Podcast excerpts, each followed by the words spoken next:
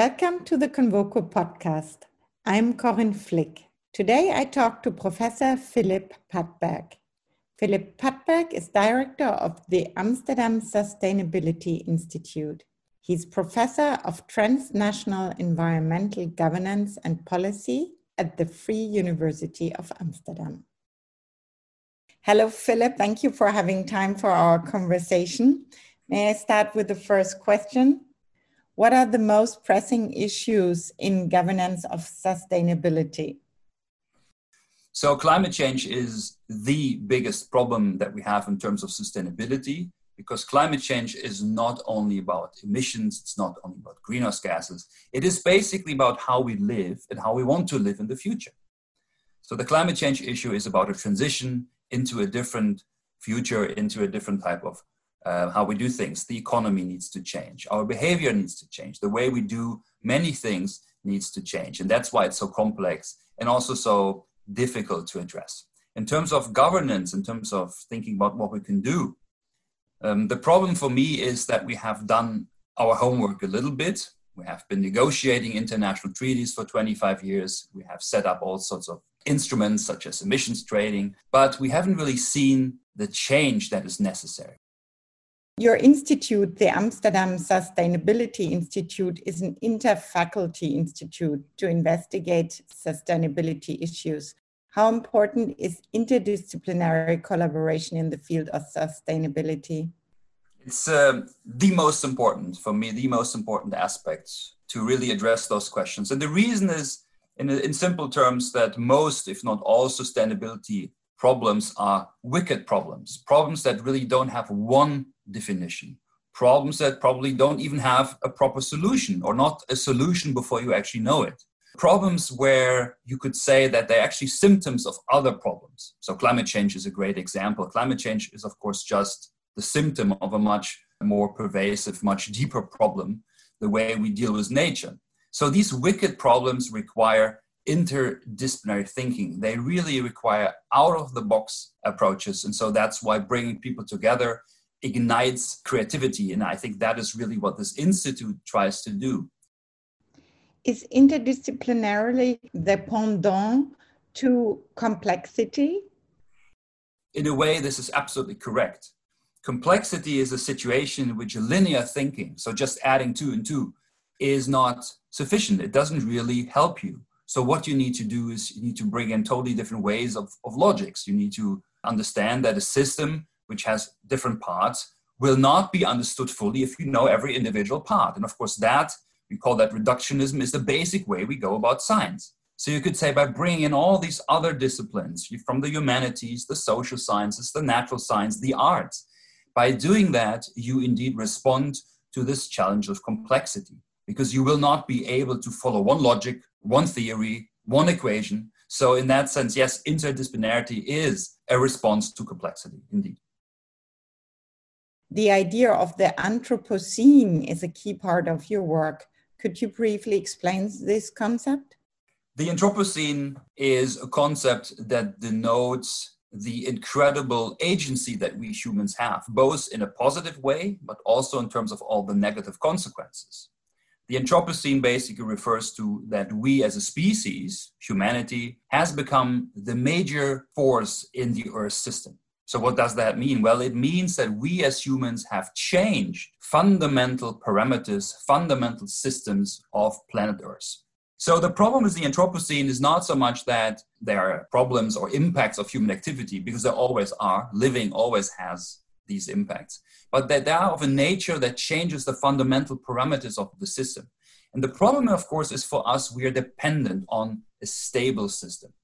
Just to illustrate this very briefly, so when you think about modern humans, genetically modern humans, we are around for maybe 100,000 years, maybe more. But we have only started to build cities, to write down language, so to, in other words, build civilizations for around maybe 10,000 years. And it's interesting to understand why this is the case. So the reason is that the last 10,000 years have been the most stable period in the Earth's history in terms of climate. It's called the Holocene was very, very stable in terms of its climate. So actually, this enabled humans to explore agriculture because you can only do this if there's not a huge variation. So we owe, in a way, where we are to a very stable system. And this very system we are changing now drastically. So there is, of course, an interesting question how will we cope? And some say, well, we are just geniuses, we will cope. But others say, well, we might, but maybe not everyone, not everywhere, and at what cost?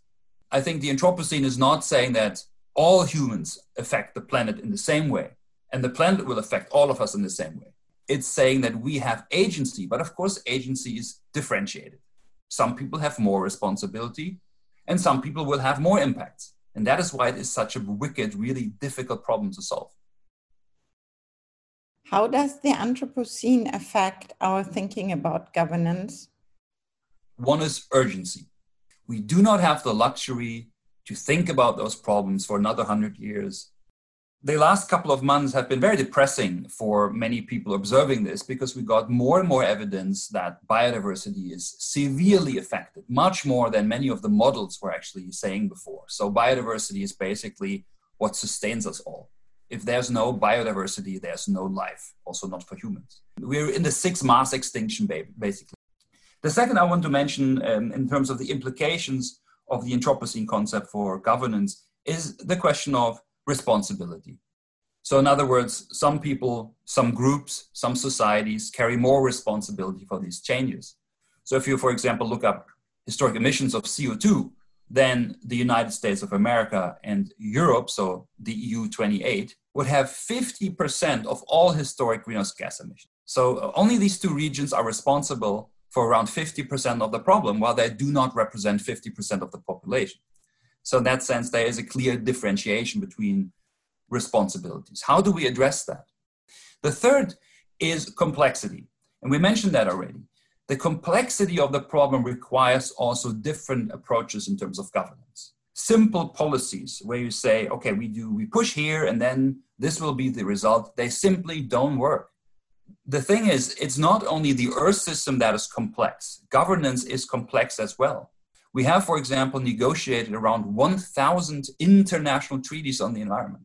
This is insane 1,000 international treaties. And they all interact in a way because they all try to do similar things. To what extent do questions of culture affect governance of the natural world? My understanding is that ideas matter, that ideologies matter, that just the way we think about the world, how we how we narrate our relationship to the world matters. So if you would include that in culture, I would say it matters a great deal. There has been quite some discussions, of course, in the last 50 years about the role that certain types of cultures play for the situation we find ourselves in. So often this has been equated with a certain Western scientific rationalist approach in which we indeed break everything down. We still live in a broadly conceived a world culture which is really focused on sort of linear thinking. It's focused on growth, it's focused on consumption and on throwing away stuff. But the world is finite. So it is a simple fact that for all practical purposes, there's this one planet. And if we exhaust its resources and its capacity to absorb the products of our, let's say, metabolism, then there is a serious problem. I think this is a cultural problem. It's this, this thinking that is within us that we don't see the connections. We see only individual things. In a very real sense, of course, we are connected. We are part of the planet. We breathe oxygen, we exhale CO2, the plants, the weather system, the climate, the water cycle, all of those things work together to produce life of which we are part of. Opposites come together and then truth come out. One point of view is right and the other one as well. Or do we really need to have a real change? So I think we can use our own system to a certain degree, but we need to use that system to transform it. And that might seem contradictory, but I think that's, of course, the nature of true transformation. It comes from within and it changes the shape and it becomes something new. Why are we seeing so much difficulty with transnational cooperation on sustainability and environmental protection? Yeah, so as a as a political scientist, that's sort of my discipline that I originally come from. The answer would be it's all about power. and interests. So, in other words, if the powerful have interests that contradict, let's say, doing something about climate change or contradict sustainability, then it will not happen simply because of power. But if those interests align, yeah, then we will see some change. In addition to that problem, um, cooperation is always difficult. And the reason is trust. You do not necessarily trust others just like this. So you need to build trust. And that is individually true. True between organizations, business partners, and it's true between governments and, and countries. So it will take a while to build that trust. So building stable institutions is not an overnight thing. It's the long game. And this is what many people find so frustrating, right? Is institutional fragmentation a problem for governance? So, if you try to fix a problem and you do it in very, very different ways that could be contradictory, you would probably conclude that's not the best way to do it. It's a waste of resources, it's a waste of time, right? And so on.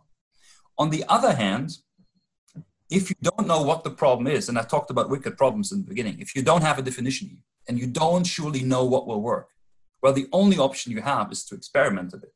So, in that sense, you want to have many different things at many different levels that are actually trying to do something. And you will see over time which of those works. So, I think fragmentation is a snapshot. The system now looks very fragmented, right? Well, we already are in a change we are already deep in the transition. And that's why there is so much contestation, obviously. That's why there's so much noise, because those different interests clash. So, in that sense, I think fragmentation is a snapshot of a system, but eventually it hopefully will develop into a more coherent approach. Coming back to market approaches, how useful are they, such as emissions trading systems or carbon taxes? again, so if we bracket, let's say, the, the broader questions of real system change, and we agree that we have to work with what is available for now, then of course, market based approaches seem to be a very good idea because they are very efficient, so they can deliver reductions at the lowest price. That's, of course, how markets work. And um, there are other uh, positive effects about it. Um, but again, the crucial point here is how you politically um, govern markets. To, to give a concrete example, if you have an emissions trading system regionally, like we have in the EU, the EU ETS, then um, well, that you can do that. But if there's not a global system, then of course there will be leakage. In other words, actors that are under this emission trading will try to go somewhere else where they're not. So what does it mean? It means that the only way to solve this is to aggregate up, to have a global emission trading system or a patchwork of regional emission trading systems. And that's, of course, what we're trying to build right now. Where the Chinese have one, the Europeans have one, some American regions have one. So we, you know, we're trying to connect them. But of course, that is not coherent. That's a patchwork. So what is missing, in other words, is sort of the political will to have a global emission trading system. So the market will help you only so much. And the same is true for taxes. Yeah, but no one will agree on taxes globally. So what are we then discussing just to remind everyone, the Paris Agreement on climate change has chosen an approach that basically says do whatever you can do, every individual country, just what they're able to do. So that already shows there's not so much trust in having these sort of far reaching policies in place, but much more keeping it to every country according to their own abilities, right?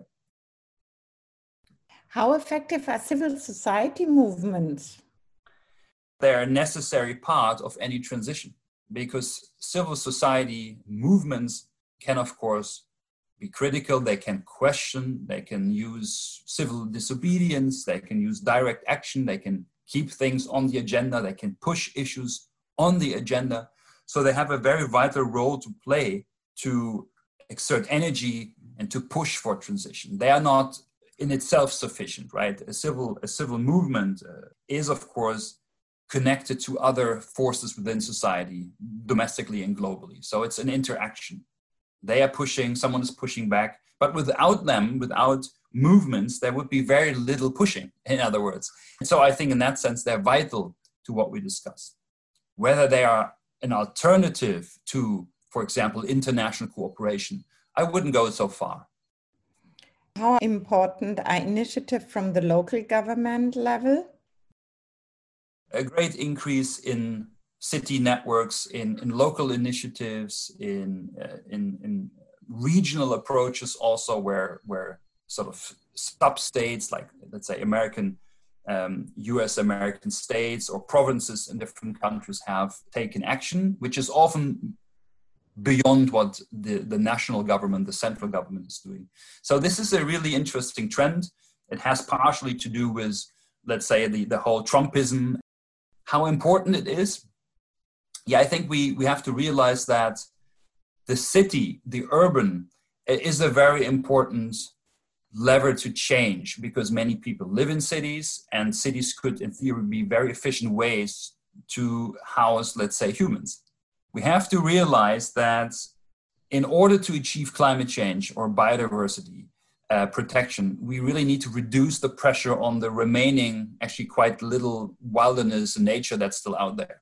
So, on the other hand, that means what we have to do is we have to bring more people together in smaller spaces for the sake of efficiency. So, living in the Netherlands, I always say this is a model country in that respect because we have packed 17 million people in a very small space uh, totally man-made actually. So, so this is basically the Anthropocene in the Netherlands. It shouldn't be here, right? We are underwater basically, but we're still here, and we have done that in a very efficient way. So this debate is crucial. We need to really think about how we can decarbonize the urban space, how we can green it, and at the same time make it also accessible for people and and sort of welcoming so that we can use people's diversity and, and their their perspectives for this innovation we see more and more bigger corporations, especially with the new technologies. Do they need to be more involved in today's problems? I think many of, of those actors, big big companies, are already uh, involved to a great extent. Do I think that they should be even more involved? Yes, I do. I think that the the knowledge the innovative capacity that resides in businesses is crucial to change. So we need that. But at the same time, business needs to change as well. So it's a two way street, in other words. We need to also rethink the purpose of business. Do you think we have to be less free in what we are doing to protect our environment? Do you think that's a concept which we have also to put into consideration? I think on the more philosophical level, you could question whether freedom always needs to be expansive or whether self-constraint isn't also a form, maybe even a higher form of freedom. I personally don't believe that my freedom is in any in any way determined by you know uh, choices that I have, which are actually made for me. Everything out there is also there for you to go to and to consume and to take and to buy. The second point is a more more practical one uh, talking about sustainability, I think it's a misconception, a very dangerous one, to think that the future will be constrained. You know, we probably do not talk enough about visions. How will we live in 2050 with zero emissions? How, how will that world look like? Because there are many, many different possibilities. But one is a world where we are more free, where we have more choice, where we have more personal fulfillment, but just with less of the damages. So I think there's a real problem in thinking that you have to give something up. So you don't drive a car, and that's a loss. Well, you also live longer because there's no air pollution. That's a win, but we never discuss it that way. I always make uh, this one remark to my students when we talk about the co benefits of climate change policies in cities. And they're always shocked because I say, and this is true, that the average life expectancy you lose by choosing to live in a big city and I, Amsterdam, for example, is around two years. It's because of air pollution. So that's the freedom you have, and you give up part of your life for that. It's it's a bit weird. So I think rather than giving up stuff, we gaining, we, we will win. What would be the next step we really should try to reach thinking about institutional innovations which are necessary to move forward? There are some people who say we really need to innovate and find out the right approaches, while others say basically we have everything. It's just a matter of implementing it. And I think there's some truth to, to the latter point. I wouldn't say that we have no clue how to approach things. I think we have a good idea what works, but we have a severe implementation gap. So the question is rather how we can close that gap and how we can do that fast. So I think this is actually the debate we need to have. How can we accelerate what is already going on? And that is an institutional question. That is a governance question. How can we make sure that the good ideas are put in practice fast and they're spreading? So maybe a couple of things here. Some of, some of my colleagues have written a paper in uh, beginning of 2020, and it talks about that there are a number of social tipping points. And what they mean is there are certain systems in which you could try to intervene. And if you do that, these changes would cascade so there would be faster change. The financial system is one example.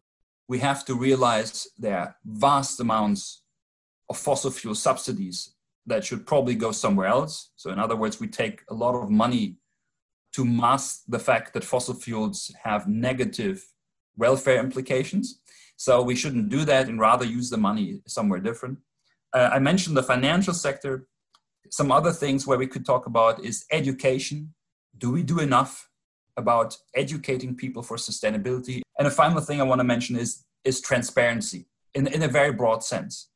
We still have a lot of dark areas of you know what's going on in terms of emissions for example what companies have what type of emissions and so on what what effects if we would know more about this uh, more transparency would help to take decisions right in the long term if we talk about or in the midterm if we talk about institutional innovation i think we severe, uh, really need to discuss let's say the un system and is it really appropriate for these type of dramatic challenges that we have the UN does its best. I mean, if you if you just look at what the Secretary General is doing, is a lot on climate change, but the system is still basically a dinosaur from the 1940s.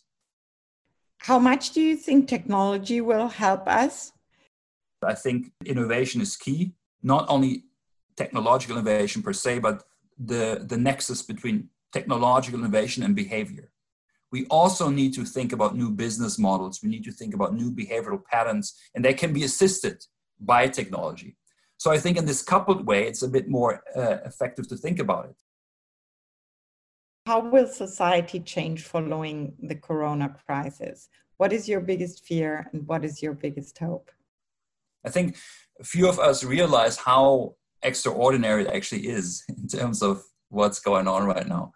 Uh, at least in the in the time frame of a couple generations right back some people have liked it to you know the, the second world war and in terms of magnitude of impact it has on societies good so what is my biggest fear is that the trend we have seen in responding to covid which has been very nationalistic. Every country tried to do their own thing.